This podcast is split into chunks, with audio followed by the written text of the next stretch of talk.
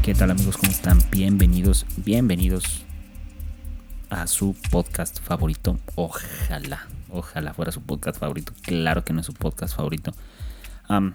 bienvenidos. De entrada, antes de empezar, quiero darles muchas gracias por el recibimiento de este nuevo podcast. Muchísimas gracias. Neta, ha superado la expectativa. Muchas gracias. y bueno, había quedado eh, de, profundizar y de hablar acerca de los cultos coercitivos. Así que bienvenidos a la primer, al primer capítulo acerca de la iglesia, eh, un culto coercitivo. Y hoy vamos a hablar de qué rayos es un culto coactivo coercitivo.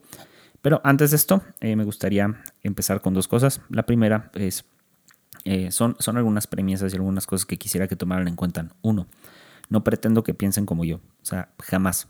No me interesa que piensen como yo. No me interesa que tengan el mismo proceso como yo, ni que me digan qué libros has leído para llegar a las mismas conclusiones que yo. Si quieres investigar, te doy las fuentes, pero si lo que quieres es tener una opinión igual a la mía, la neta no te lo recomiendo porque, pues la neta son más dudas que respuestas lo que tengo.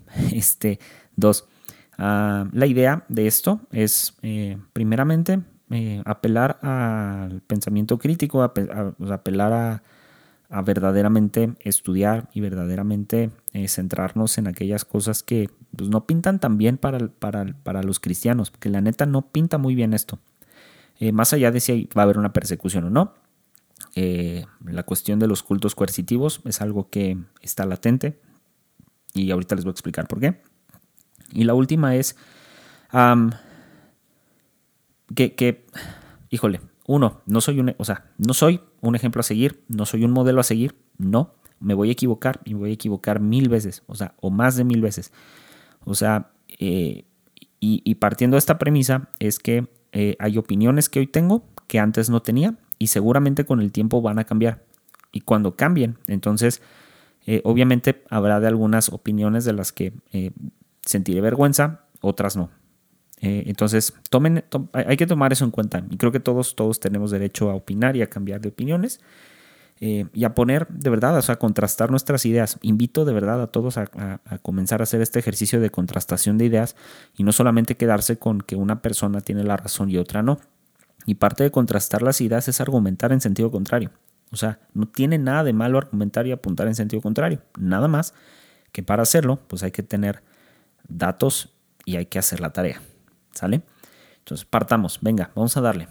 Pues, ¿qué rayos es un culto coercitivo? Vamos a partir un poco de historia y en algunas cosas. Puede ser que sea un episodio largo, pero te recomiendo que tomes pluma, papel, abras un, un documento en Drive, abras un documento en Word, donde, o sea, lo que sea, anota, eh, ponle pausa si es necesario, reescucha el episodio si es necesario, o sea, no importa cuánto te tardes, lo que quiero es que eh, de alguna manera nos demos cuenta en dónde estamos parados en relación con los cultos coactivos coercitivos, porque hay 17 propuestas de leyes a nivel mundial en contra de los cultos o de las acciones coactivo-coercitivas, porque han generado daños financieros, psicológicos y físicos a un montón de personas.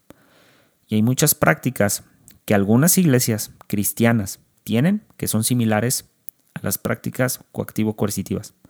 Esta es la idea de estos episodios. No es apuntar a la iglesia en qué está mal, es simplemente que abramos los ojos y que de verdad dejemos de hacer este tipo de prácticas. O sea, pero de ya. Porque seguramente, como se está impulsando en Latinoamérica, bueno, en América del Sur, se va a impulsar eh, los mismos proyectos de ley en eh, seguramente en México, Centroamérica y Estados Unidos. Entonces, venga, vamos a darle. Eh, bueno, en nuestra sociedad, eh, vamos a hablar primero del término secta, que es un término que eh, ha ido acentuando paulatinamente y sus connotaciones son cada vez más peyorativas. Y más allá de pues un sentido religioso tradicional o de un subgrupo que se desliga de una doctrina u ortodoxia religiosa más amplia. Por poner ejemplo, el cristianismo durante un tiempo fue señalado como una, como una secta judía. O sea, Así de fácil. O sea, no necesito dar más explicaciones. La palabra secta se suele utilizar socialmente con o asociar con el significado de secta coercitiva o como algunos autores refieren una secta destructiva. Entonces las sectas coercitivas eh, vienen definidas por los medios y las formas de actuar que tienen y a través de sus doctrinas o de el, fin per se de, las, de estas instituciones o de estos grupos. Y estos fines o doctrinas pueden ser religiosos, culturales o de tipo cultural, terapéuticos, políticos, comerciales, esotéricos o de desarrollo potencial humano, etcétera, etcétera, etcétera. Y que al final, o sea, ante la sociedad, pueden ser vistos desde afuera como cosas o como, eh, sí, como, como fines eh, aceptables y loables. Ah, ahora, frente a estos fines declarados, los fines reales de las sectas coercitivas o los cultos coactivos coercitivos se pueden resumir, uno, en el logro de poder, pero este logro de poder va, o sea, va encarrilado en tres, en tres dimensiones o en tres, digamos, se divide en tres. Uno es el dominio sobre la vida de los adeptos. Dos, eh, como acumulación de recursos económicos y todo lo, lo que de ellos derive. Y tres, como la expansión del número de seguidores o la extensión del dominio y control de otros espacios o instituciones sociales como son los medios de comunicación, como son las artes, etc. Ahora, cuanto mayor es el número de adeptos y el poder alcanzado en la sociedad, pues mayor legitimación tiene un culto coactivo coercitivo. Y obviamente, a mayor aceptación, también hay un mayor eh, ensalzamiento y divinación, eh, digamos, de la organización, del líder o de la cúpula dirigente y su doctrina. Entonces, el elemento que define más plenamente a este tipo de sectas o de, asociaciones coactivo-coercitivas es o son los medios coactivos coercitivos, que son estos medios que ponen en marcha para lograr su permanencia en la sociedad y la sumisión de sus miembros, etc. ahora, lo podríamos definir como un grupo totalitario que emplea técnicas de persuasión coercitiva o coactivo-coercitiva para captar a las personas y hacerlas dependientes de una doctrina o de un grupo o de una ideología. Ahora, esta dependencia en ocasiones o normalmente lo que hace es que uno reduce la autonomía de la persona de cada uno de los hábitos y al mismo tiempo comienza a reducir en muchísimos de los casos la vinculación con su entorno familiar o con su entorno social, llegando a extremos muy difíciles donde esta persona o, los adeptos se alejan completamente de cualquier otra interacción que no sea dentro de su propio grupo. Es decir, ah, por poner un ejemplo, y, a lo mejor va a sonar, a algunos les va a sonar ridículo, pero tiene una razón de ser, esta onda de que, eh, eh, por ejemplo, del yugo desigual. O sea, el yugo desigual mal fundamentado y mal explicado nos atiende a que la gente comience a desarrollar o comience a tener interacciones sociales únicamente con personas cristianas o personas dentro del medio cristiano y no puede convivir con otras personas de otras religiones, de otras creencias, de otras ideologías. ¿Por qué? Porque es contrario a su ideología, a su creencia, etc. Y eso se llama radicalismo. Y que hoy en día, aunque no es a lo mejor el contexto de muchos los que nos está escuchando, este tipo de cosas se ejercen de otras maneras. Entonces, ahora, eh, eh, el aspecto aquí a destacar de este tipo de sectas es la utilización de, obviamente, las técnicas de persuasión coercitivas, perdón, coercitivas, que incluyen manipulación y control para atacar de entrada la identidad de los sujetos, creándoles un vacío y luego induciéndolos a una transformación hasta conseguir una conversión de una nueva identidad. Esta es más o menos la forma en la que actúan. Entonces, y son estos métodos de influencia o de manipulación eh, que obviamente se, superponen a la salud y el bienestar de los adeptos o de los miembros a costa de beneficios o del beneficio de los líderes o de la cúpula dirigente. Eh, así es como realmente se empiezan a distinguir estos grupos. Ahora, en 1993 hubo un asunto o un mal llamado caso ante el Tribunal Supremo de España eh, específico es una sentencia de 23 de marzo de 1993. Hay una, hay, una, hay una parte que dice, una cosa es pensar o creer en un dogma o una enseñanza o una ideología y otra muy distinta es actuar o trasladar extramuros de la conciencia individual una ideología o ideas concretas empleando para ello medios coactivo, coactivos coercitivos. Entonces, el, primer aspecto, o el puramente ideológico, eh, es que este tipo de acciones coactivo-coercitivas no pueden tener ningún reproche legal ni específico ni genérico, porque eh, de entrada está pues la libertad de pensamiento, la cual no se puede coartar de ningún modo, como también lo es la eh, libertad de culto. Y aquí es donde empezamos con la primera barrera, porque de acuerdo con esto, pues es muy difícil juzgar a, cualquier grupo que esté ejerciendo una libertad de culto o esté ejerciendo su libertad de expresión. De aquí es donde resulta muy difícil prejuzgar o juzgar, pues los, los, los, grupos o las sectas coactivo-coercitivas. Entonces, atendiendo a esto, necesitamos primero eh, estudiar esto desde el fenómeno social, porque em, este tipo de tema debe de atender, obviamente, por encima de toda ideología y por encima de toda creencia, o sea, debe de atender eh, al máximo respeto de los derechos humanos y de los derechos constitucionales que tenemos todos los individuos por estar en sociedad.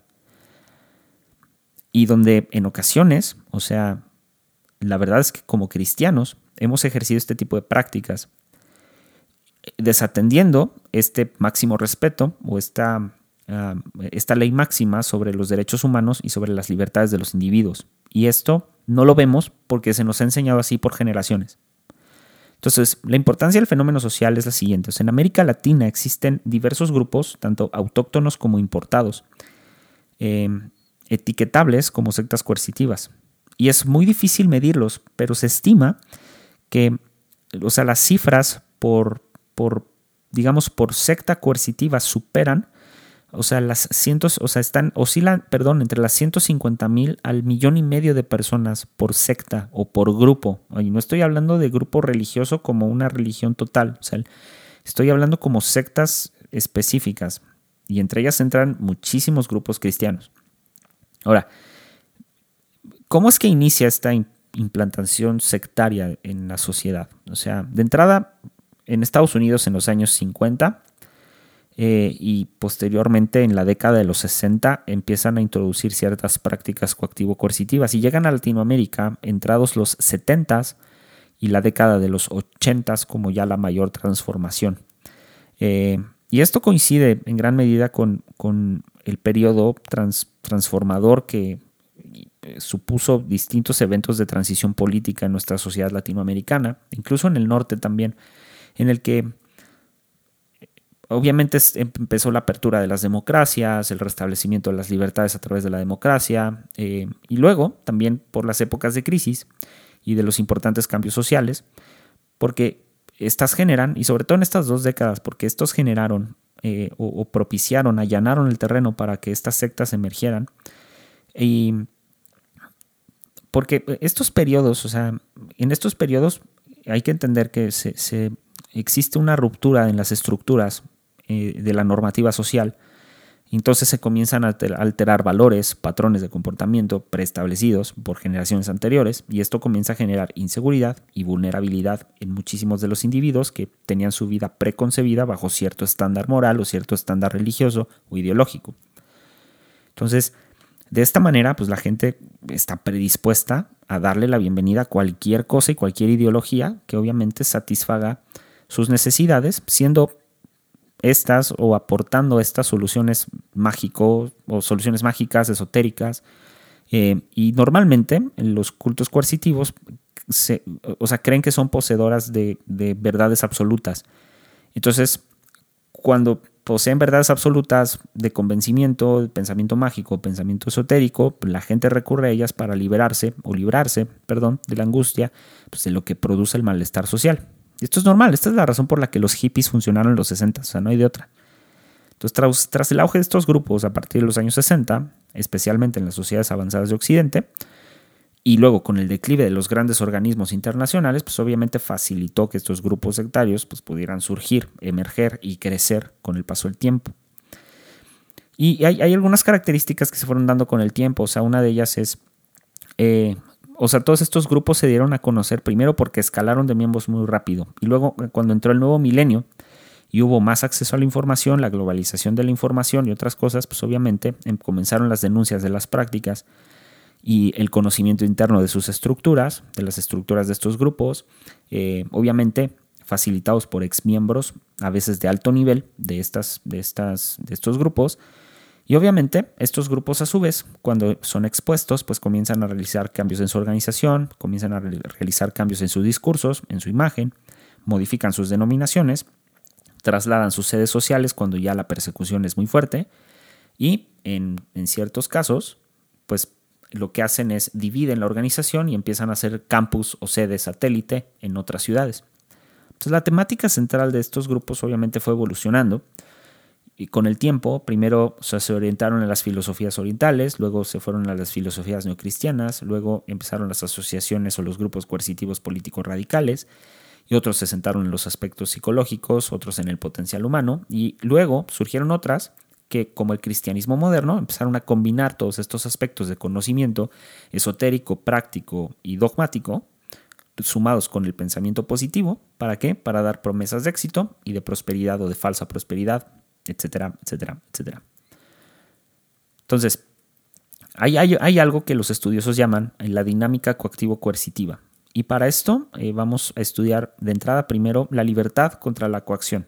Entonces, desde la óptica psicológica y jurídica, hay una bipolaridad entre la libertad y la coacción o la coerción.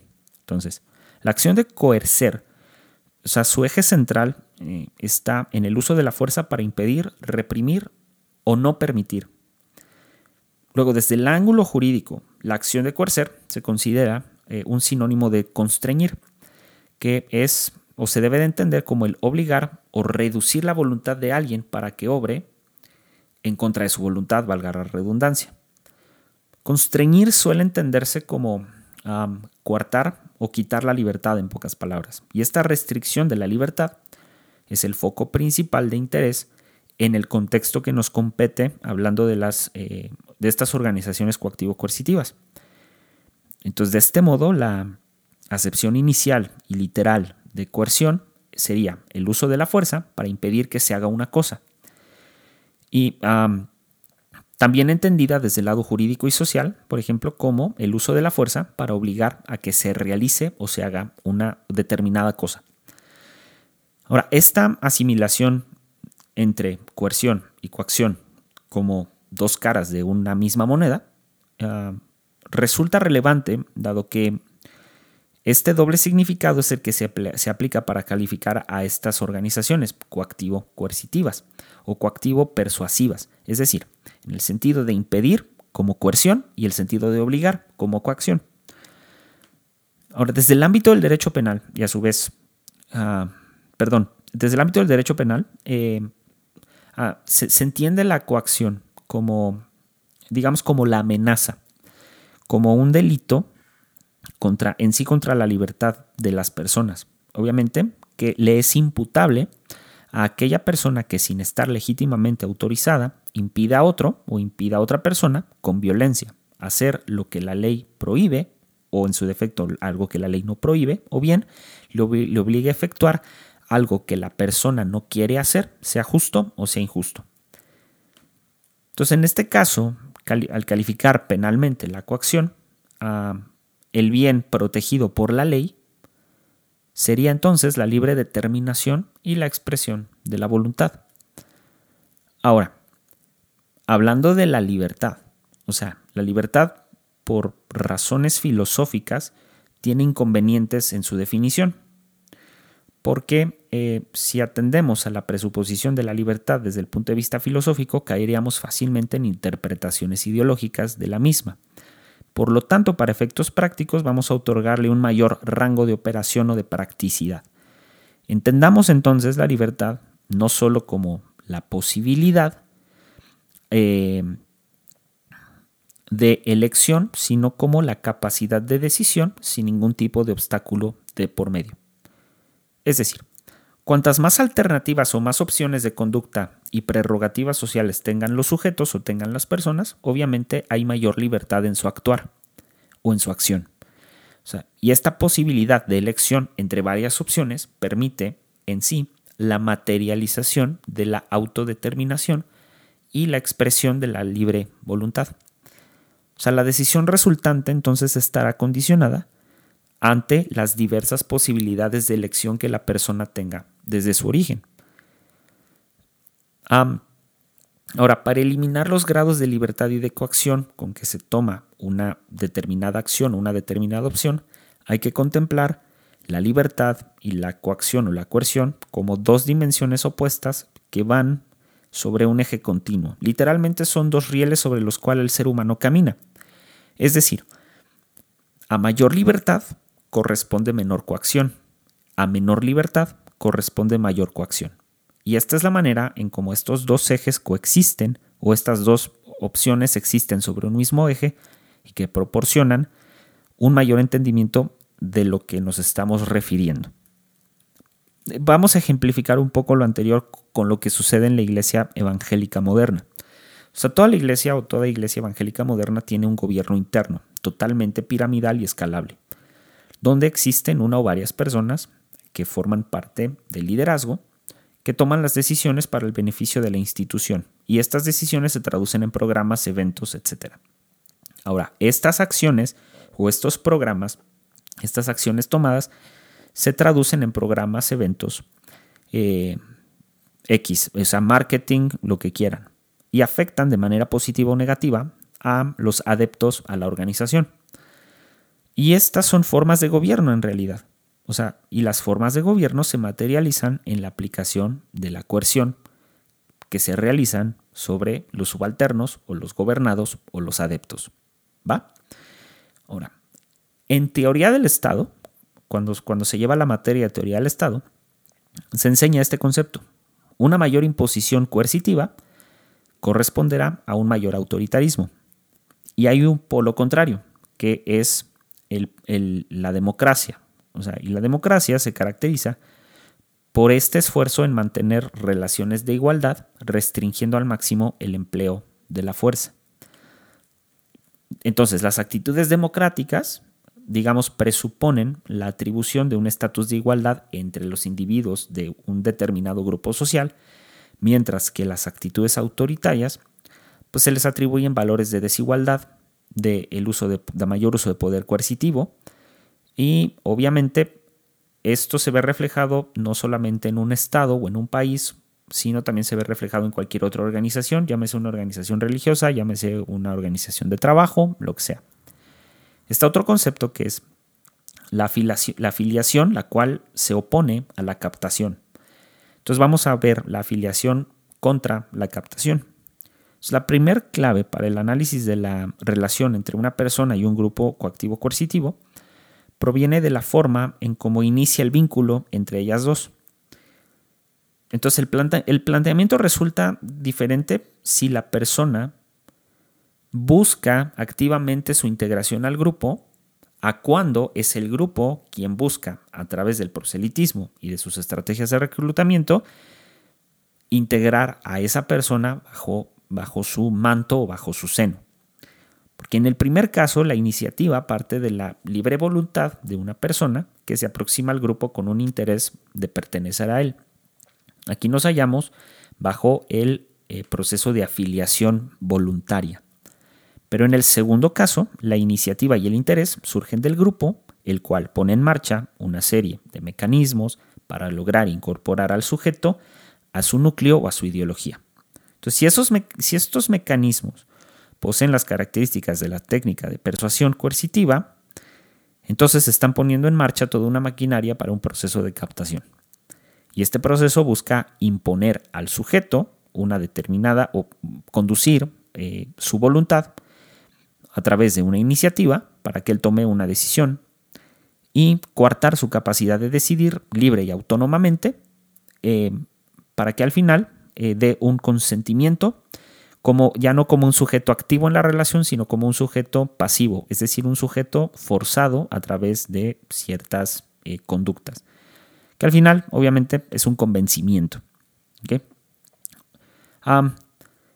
estos dos modelos pues, son o sea, extremos de acceso de una persona a un grupo, eh, obviamente, pues constituyen polos donde la libertad y la coacción pues no conviven o realmente chocan y comienzan a delimitar el origen de la relación entre la organización y del futuro miembro de la organización o del adepto. Entonces, en un caso estamos, como dije hace rato, ante un sujeto activo que busca, con motivaciones y predisposiciones claras, un camino a seguir, un grupo al que afiliarse o una doctrina a la cual adherirse. Entonces se trataría en principio de una persona que de manera libre, autónoma, con pleno conocimiento de lo que está haciendo, va, va y busca y diseña una elección a futuro. Pero en el segundo caso, que es un caso totalmente opuesto, el sujeto, en lugar, como dije, en lugar de ser un sujeto activo, pasa a ser un sujeto pasivo en la relación, con diversas características que es guiado y conducido a través de ciertas prácticas a tomar una decisión.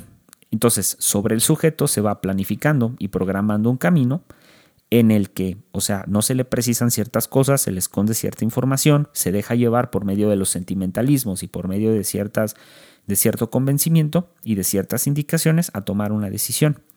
Entonces, en este caso, él acepta integrarse al grupo, obviamente conociendo solamente un lado del grupo, y él entonces ya va predispuesto a tomar una decisión y lo único que se le hace es que se le señala cada paso que dar. En síntesis, mientras el sujeto activo accede al grupo a través de su afiliación, el sujeto pasivo, que es el segundo ejemplo, accede a causa de la capacidad de, de captación y de marketing que tiene el grupo coactivo coercitivo. Estos son, insisto, estos son los dos polos extremos eh, sobre los cuales versa la diferencia entre las conductas coactivo-coercitivas y las conductas sanas de, cual, de cualquier grupo religioso, eh, asociación civil, whatever. ahora, aquí es súper importante tener estas, estas dos delimitantes porque de estas depende la manera en la que prediquemos el Evangelio. Eh, y voy a hablar de esto cuando dé ciertas resoluciones al final de este capítulo, porque no nada más vamos a apuntar a lo que está mal, sino también vamos a dar eh, un par de consejos o soluciones desde mi óptica, ¿va? Porque eh, está muy cañón porque, miren, según se trate de, de el proceso de afiliación o de captación, es donde encontraremos el grado de responsabilidad de la persona o el grado de responsabilidad de la organización. De ahí que cuando hablamos de sectas coercitivas, o sea, se le atribuye el protagonismo del proceso de captación al, eh, pues obviamente a la institución, porque es la, la institución la que provoca el vínculo. Y esta interacción entre el sujeto y la secta coercitiva pues produce al final una mala relación desde el inicio, producto de campañas de proselitismo y de reclutamiento. Como tercer parte de esta, vamos a ver la persuasión más o la persuasión sumada a la coerción. O sea, el objetivo de la persuasión es cambiar las actitudes y las conductas de otros. La persuasión coercitiva busca ese mismo cambio, pero se apoya en el uso de la fuerza. Hay que entender qué rayos es la fuerza. O sea, el uso de la fuerza debe de entenderse como cualquier método útil para condicionar o tratar de imponerse sobre la voluntad autónoma de un individuo, lo cual conllevará siempre a una limitación de sus libertades esta fuerza o coerción puede ser ejercida, uno, de forma física, dos, psíquica o social, y puede ser aplicada de forma directa sobre las personas o de manera indirecta. Puede tratarse de una fuerza explícita o bien una contenida o amenazante bajo ciertos mensajes implícitos. incluso puede estar metida en mensajes inductivos y no a través de mensajes deductivos. En, su sentido psicológico y social, el término fuerza puede ser eh, convenientemente sustituido por el de presión. O sea, en lugar de fuerza podríamos utilizar el concepto de presión. Pero presión manteniendo eh, como eje central la superposición de, la o sea, la superposición a la voluntad autónoma del individuo. Entonces el uso de la fuerza física, por ejemplo, eh, es el tipo de coerción más evidente, aunque no necesariamente es el más eficaz. Sin embargo, o sea, el uso de, la coerción psíquica es en la que eh, eh, podemos ver, por ejemplo, el uso de amenazas, el miedo, la presión moral, una amplia gama de formas psicológicas de castigo, de humillación. Podemos ver, por ejemplo, eh, por otro lado, la coerción social, que sería como en forma de control sobre el ambiente en el que se desenvuelve un individuo, eh, una presión colectiva o institucional sobre un individuo. Eh, y estos dos son, creo, que, creo yo, los más sutiles y los de más difícil de comprobación, pero los más útiles. Es muy difícil demostrar cuando una persona está sometida a estos dos, dos, ejemplos de coerción psíquica o coerción social. Entonces, por esas razones, la coerción física obviamente eh, da un mayor, eh, un mayor eh, rango para ser demostrada, mientras que las dos, pues lo que hacen es que, como son más difíciles de ver, proporcionan mayor poder, un poder latente, un poder continuo y un potencial de crecimiento. ¿Por qué? Porque son muy difíciles de demostrar. Ahora, la expresión persuasión coercitiva es la que alude de modo más claro y ajustado a la transformación de las actitudes y conductas de una persona eh, que, que, de alguna manera eh, se le inducen este tipo de, enseñanzas, o sea, se le induce cierta ideología desde un agente externo. Pero existen otras denominaciones utilizadas eh, como sinónimos, por ejemplo, está el lavado de cerebro, una reforma de pensamiento, control mental o bien el adoctrinamiento. Entonces hay ejemplos a lo largo de la historia. O sea, en especial, por ejemplo, cuando poderes autoritarios de los estados o de los países se suman a los poderes de la religión, y estos dan obviamente una amplia muestra del empleo de persuasión coercitiva durante la historia. Sin embargo, en el siglo XX es cuando eh, se le da mayor estudio y tiene una, o sea, una, una mayor importancia esta combinación de lo, de lo coercitivo y la persuasión como ejemplos, por ejemplo, están las purgas estalinistas en la antigua Unión Soviética, los programas chinos de recaudación del de, perdón, de reeducación del pensamiento, o los intentos, por ejemplo, de lavado de cerebro que se realizaron eh, a prisioneros estadounidenses en la guerra de Corea del Norte. Y hay otras, eh, digamos, otros ejemplos menos extraordinarios, ¿no? O sea, eh, ejemplos de eh, sistemas dictatoriales, por ejemplo, o sea, los sistemas dictatoriales lo que hacen es que adoctrinan a las personas, luego le restringen sus libertades, le restringen el acceso a la información y lo que hacen es que eh, comienzan a programar el pensamiento de millones de seres humanos que son sometidos a, los, a estos regímenes políticos. Luego, como cuarto punto está el proceso de la conversión del sujeto. Los dos agentes fundamentales del vínculo son como ya vimos, la organización coercitiva o coactivo coercitiva. Y dos, el sujeto. Sin embargo, hay un tercer elemento, que es el entorno social.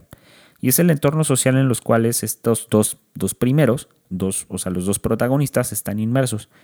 Y el entorno social juega un papel súper importante para que las personas ejerzan eh, su libertad de pensamiento, pero sobre todo eh, puedan tomar una futura decisión de convertirse o no en adeptos a este tipo de de eh, sectas o este tipo de grupos. O sea, los grupos en general suelen desarrollar campañas de proselitismo con las que se tratan de eh, transmitir los aspectos más apetecibles, los, los, aspectos más antojables, los aspectos más chidos, más cool de su doctrina, de su filosofía o de su ideología. Y estos atractivos son los siguientes, o sea, por ejemplo, un grupo cohesionado para un proyecto, un fin común. O es la posibilidad que tiene el sujeto, la posibilidad que tiene el adepto de integrarse a un grupo compacto que satisface su deseo de pertenencia y le permite eh, asumir una identidad nueva. O sea, tienden, por ejemplo, a mostrarse también como grupos de iguales. Eh, y obviamente el sentido de igualdad en los seres humanos pues es básico. Luego se, muestran también como grupos o como colectivos pacíficos, donde no hay competitividad, donde no hay luchas internas, donde todo es maravilloso, donde, o sea, aquí te va a ir súper bien, te tratamos súper bien, bla, bla, bla.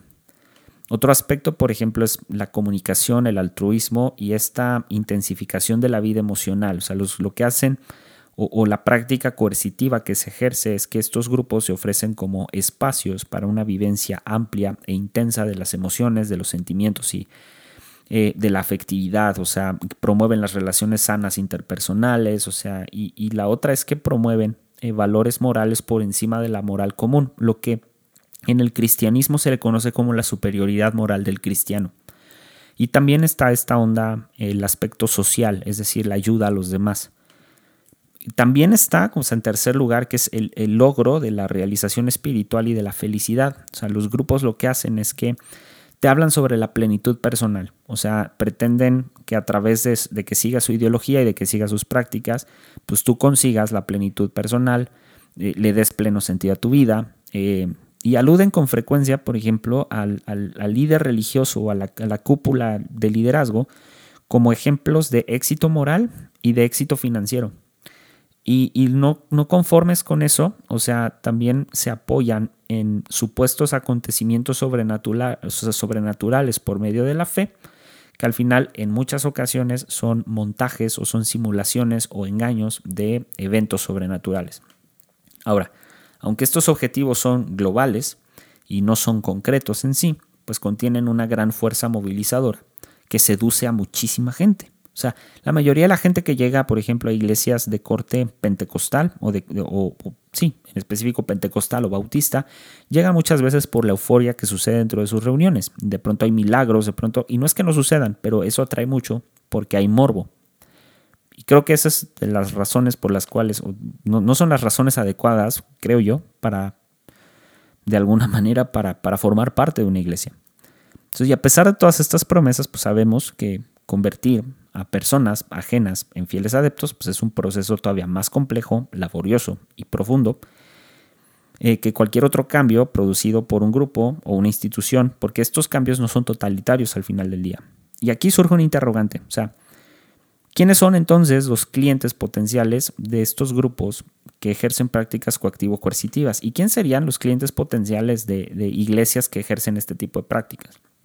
Entonces, es muy difícil porque no existe un perfil de personalidad definido. Sin embargo, sí existen algunos rasgos característicos, un conjunto de tendencias o factores que predisponen a los sujetos, que obviamente son sujetos vulnerables o que viven en una, espiral social, económica y de alguna, de, alguna otra índole vulnerables, eh, a una influencia externa que, les, que obviamente que, que, los lleven a alinearse a este tipo de, de organismos. Entonces, de los principales está, por ejemplo, la mayoría de las personas o que se unen a, este tipo de, sectas o de prácticas coercitivas eh, están en un periodo de edad que corresponde a la, adolescencia o a la primera juventud, que normalmente aquí es donde nos empezamos a cuestionar el sentido de la vida, carecemos de amigos porque somos súper insoportables, etcétera, etcétera, etcétera. Y otra, nadie nos entiende, porque hay muchos que quieren cambiar el mundo, otros quieren ser relevantes, quieren ser importantes, etcétera. Otro es eh, algunos rasgos de personalidad, por ejemplo, como son las tendencias a la soledad, la depresión, las dificultades de comunicación o la falta de habilidades sociales, la inmadurez afectiva, la angustia, la confusión e inseguridad, la dependencia y baja autoestima, el idealismo ingenuo, la credulidad eh, y la baja, la baja tolerancia a la ambigüedad, la incapacidad de cuestionamiento y la falta de pensamiento crítico. Otra es, por ejemplo, las dificultades de adaptación social, el elevado sentido de insatisfacción, la falta de apoyo social, el, deseo insatisfecho de profundización e insatisfacción espiritual, y por último, los sistemas disfuncionales y espirales eh, económicos y familiares.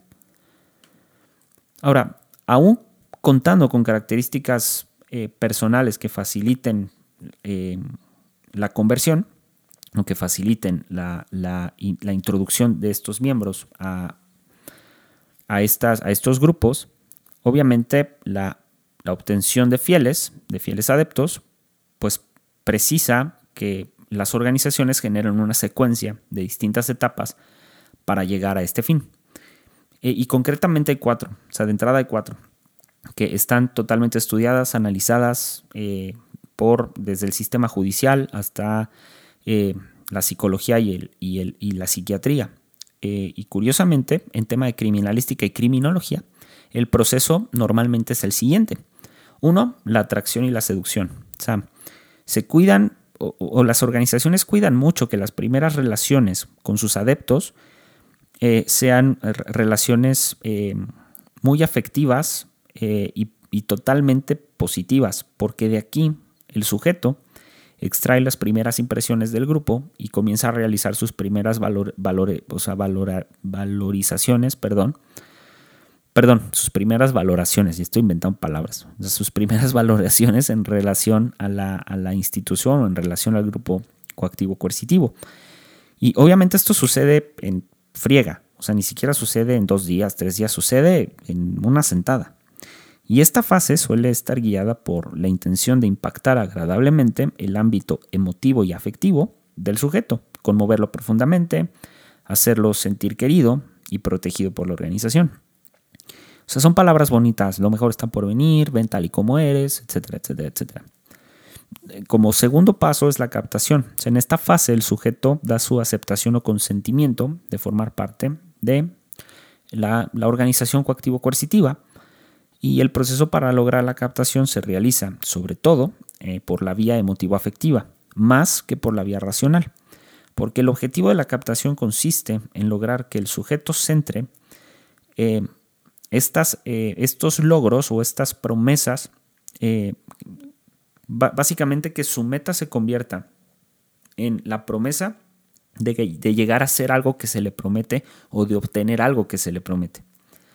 Como tercer paso está la conversión y esta fase es la fase o el punto máximo de la transformación del adepto y donde comienza a asumir una nueva identidad proporcionada por eh, la organización. Eh, curioso, de alguna manera, eh, se define cuando, esto se define cuando estudiamos o cuando se estudia en filosofía el ser y la nada, que propone que nosotros por, o sea, por nuestras pistolas no podemos definir verdaderamente quiénes somos, porque quiénes somos también va eh, de la mano con lo que otras personas dicen que somos. Por lo tanto, no podemos ser nosotros mismos. Es decir, o sea, por ejemplo, para que alguien pueda ser médico, alguien lo tiene que avalar como médico. Para que alguien sea pastor, en teoría, alguien lo tendría que avalar para ser pastor, cosa que carecemos aquí, en, especial en México y en Latinoamérica, y rara vez hay pastores ordenados.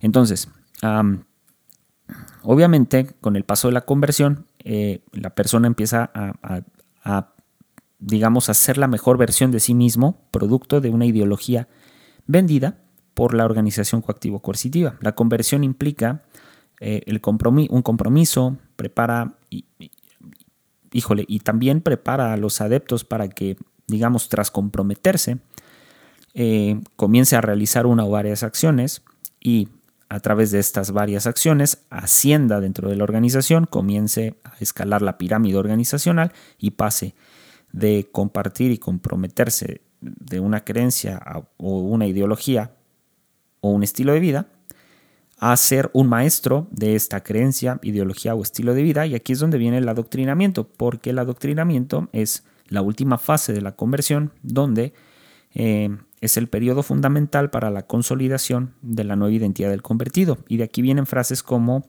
eh, alcanzar, consolidar, enviar por parte de G12 y de algunas otras iglesias. En algún punto de la historia, no sé si G12 sigue haciendo lo mismo, pero aquí la consolidación de la nueva identidad del convertido eh, ya, ya es un hecho, o de alguna manera va, va, de manera ascendente, y hay una profundización en la doctrina, o en la ideología, o en la creencia de, esta, de la organización coactivo-coercitiva. Y aquí es donde, como dije hace rato, el sujeto pasa de ser un educando a ser un reclutador y un educador de otros.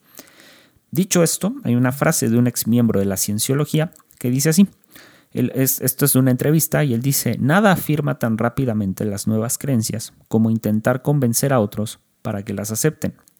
Buscar nuevos adeptos cristaliza la identidad construida por una secta en un plazo muy breve. Ok, dicho todo lo anterior y espero que se tomen el tiempo para apuntar, pensar, investigar y sacar sus propias conclusiones, creo que aquí va mi primera aportación en cuanto a qué rayos vamos a hacer con esto. O sea, cómo sé si mi iglesia o cómo sé si yo como pastor, como líder, como lo que sea, hasta como cristiano de a pie, eh, cómo es que, o sea, cómo no caer en la parte de, de, un culto coactivo coercitivo. De entrada es, toma todas estas definiciones, bájalas y comienza a cuestionarte si tú ejerces de alguna manera o practicas alguna de estas conductas. De ahí puedes partir si estás dentro de un culto coercitivo o bien si formas parte de alguna actividad coactivo coercitiva sin darte cuenta. Y este, es importante hacer este ejercicio porque, de verdad, o sea, habiendo 17 proyectos de ley en distintos países, México no tarda en, en hacer esto ley. O sea, hay tratados internacionales firmados al respecto y no tarda. O sea, neta, eh, yo, o sea, yo calculo que en unos seis años este tipo de prácticas van a ser ilegales y, veremos a muchísimos coaches motivacionales, pastores, eh, pseudogurús, em, pagando sumas millonarias a gente psicológicamente, moralmente y físicamente afectadas por las prácticas que se tienen dentro de la institución. Y como otra cosa práctica es, dejemos atrás esta onda de em, la doctrina mágica de eh, de que todo lo podemos, de que lo mejor está por venir, de que, eh, o sea, no eres rico porque no sabes pedir, repetido muchísimas veces por Cash Luna, eh, incluso sacado de contexto. Yo entiendo que puede haber frases sacadas de contexto. El problema es que estas frases se viralizan y no podemos hacer responsable a la gente del contenido que nosotros, o sea, que nosotros damos. Ahora, algo que se me olvidó decir al principio. Miren, cuando una persona no tiene nada que perder, hay que tener mucho cuidado. Y la mayoría de las personas que salen lastimadas de una iglesia no tienen nada que perder. Y cuando una persona no tiene nada que perder, o sea, va a hacer todo lo posible porque el otro pierda. Y esto es complicado. O sea, porque a diferencia de los líderes, hay muchos líderes y pastores que tienen que perder su reputación, tienen que perder su organización, tienen que perder sus seguidores, incluso su estilo de vida. Y esta es la razón por la que los, los métodos coactivo-coercitivos son eficientes, porque validan a personas que maltratan a otras. No estoy diciendo que sean todos los casos, pero en muchísimos casos es así. O sea, entonces, Seamos cuidadosos con las prácticas que tenemos. Y miren, me ofrezco, neta, se los digo en serio, me ofrezco, eh, dado que yo, yo, vaya, o sea, ejerzo la carrera de, abogado, o sea, eh, a mí la parte de tener seguidores y followers y ese tipo de cosas no me interesan. Insisto, con mi reputación pueden hacer, pueden hacer pedazos mi reputación si quieren, o sea, no me interesa. Lo que me interesa es que esta conversación se abra. Y lo que me interesa tampoco es que me sigan. O sea, yo voy a cometer un friego de errores. No soy la persona perfecta. Yo batallo con mis propios pensamientos. O sea, he batallado con, con, o sea, con mis propios pensamientos desde que tengo uso de razón. O sea, a lo mejor mis formas de pensar no son de acuerdo al común denominador de los cristianos. Y me parece perfecto que las pongamos sobre la mesa y las discutamos. No tengo ningún problema. Siempre y cuando lo que se discuta sean datos reales y que la gente haga bien la tarea. O sea, no nada más ideología, porque partir de discutir ideología, partimos de, discutir de la nada. Entonces, vuelvo a lo, que dije en, los primeros episodios. O sea, hagamos el ejercicio de la dialéctica y empecemos a llegar a acuerdos. Pero empecemos a llegar, eh, o sea, a acuerdos no por el bienestar de la iglesia, sino por el bienestar de la gente, o sea, no por el bienestar de la institución. Y de verdad, se los digo, si ustedes si, si por este podcast, si por este episodio y los episodios que vienen acerca de cultos coercitivos empiezan a dudar si están metidos en una secta y cómo transformarla o cómo quitarse esas prácticas, con mucho gusto yo les ayudo. ¿Por qué? Porque tengo acceso a los proyectos de ley, porque tengo acceso, o sea, al conocimiento de dónde surgen este tipo de cosas. O sea, no, no, estamos hablando de algo sencillo, hay estudios de criminología y criminalística para determinar cultos coercitivos. Y hay un montón de prácticas que hacemos como cristianos que decimos que es en relación y proporción a la fe, que en unos años van a ser prácticas ilegales. Y sería muy triste ver pastores metidos en la cárcel o en su defecto pagando sumas millonarias a gente afectada.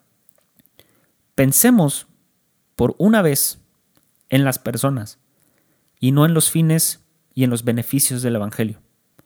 Por una vez, pensemos en las personas. Si necesitan ayuda con esto, con muchísimo gusto, o sea, cuando quieran, lo platicamos, lo conversamos y le damos. Y buscamos soluciones, pero busquemos soluciones urgentes, porque hay muchas cosas que le están haciendo daño a la gente. Y le están haciendo daño en el largo plazo. Y muchos pastores no lo hacen a propósito, lo hacen en la ignorancia y creyendo que Dios los bendice y lo que realmente están haciendo es ser bendecidos económicamente y socialmente, o sea, adquieren los beneficios del Evangelio a través de mensajes que ni ellos entienden y a través de, prácticas coactivo-coercitivas. Dicho lo anterior, o sea, las puertas están abiertas, el canal está abierto y le damos con muchísimo gusto.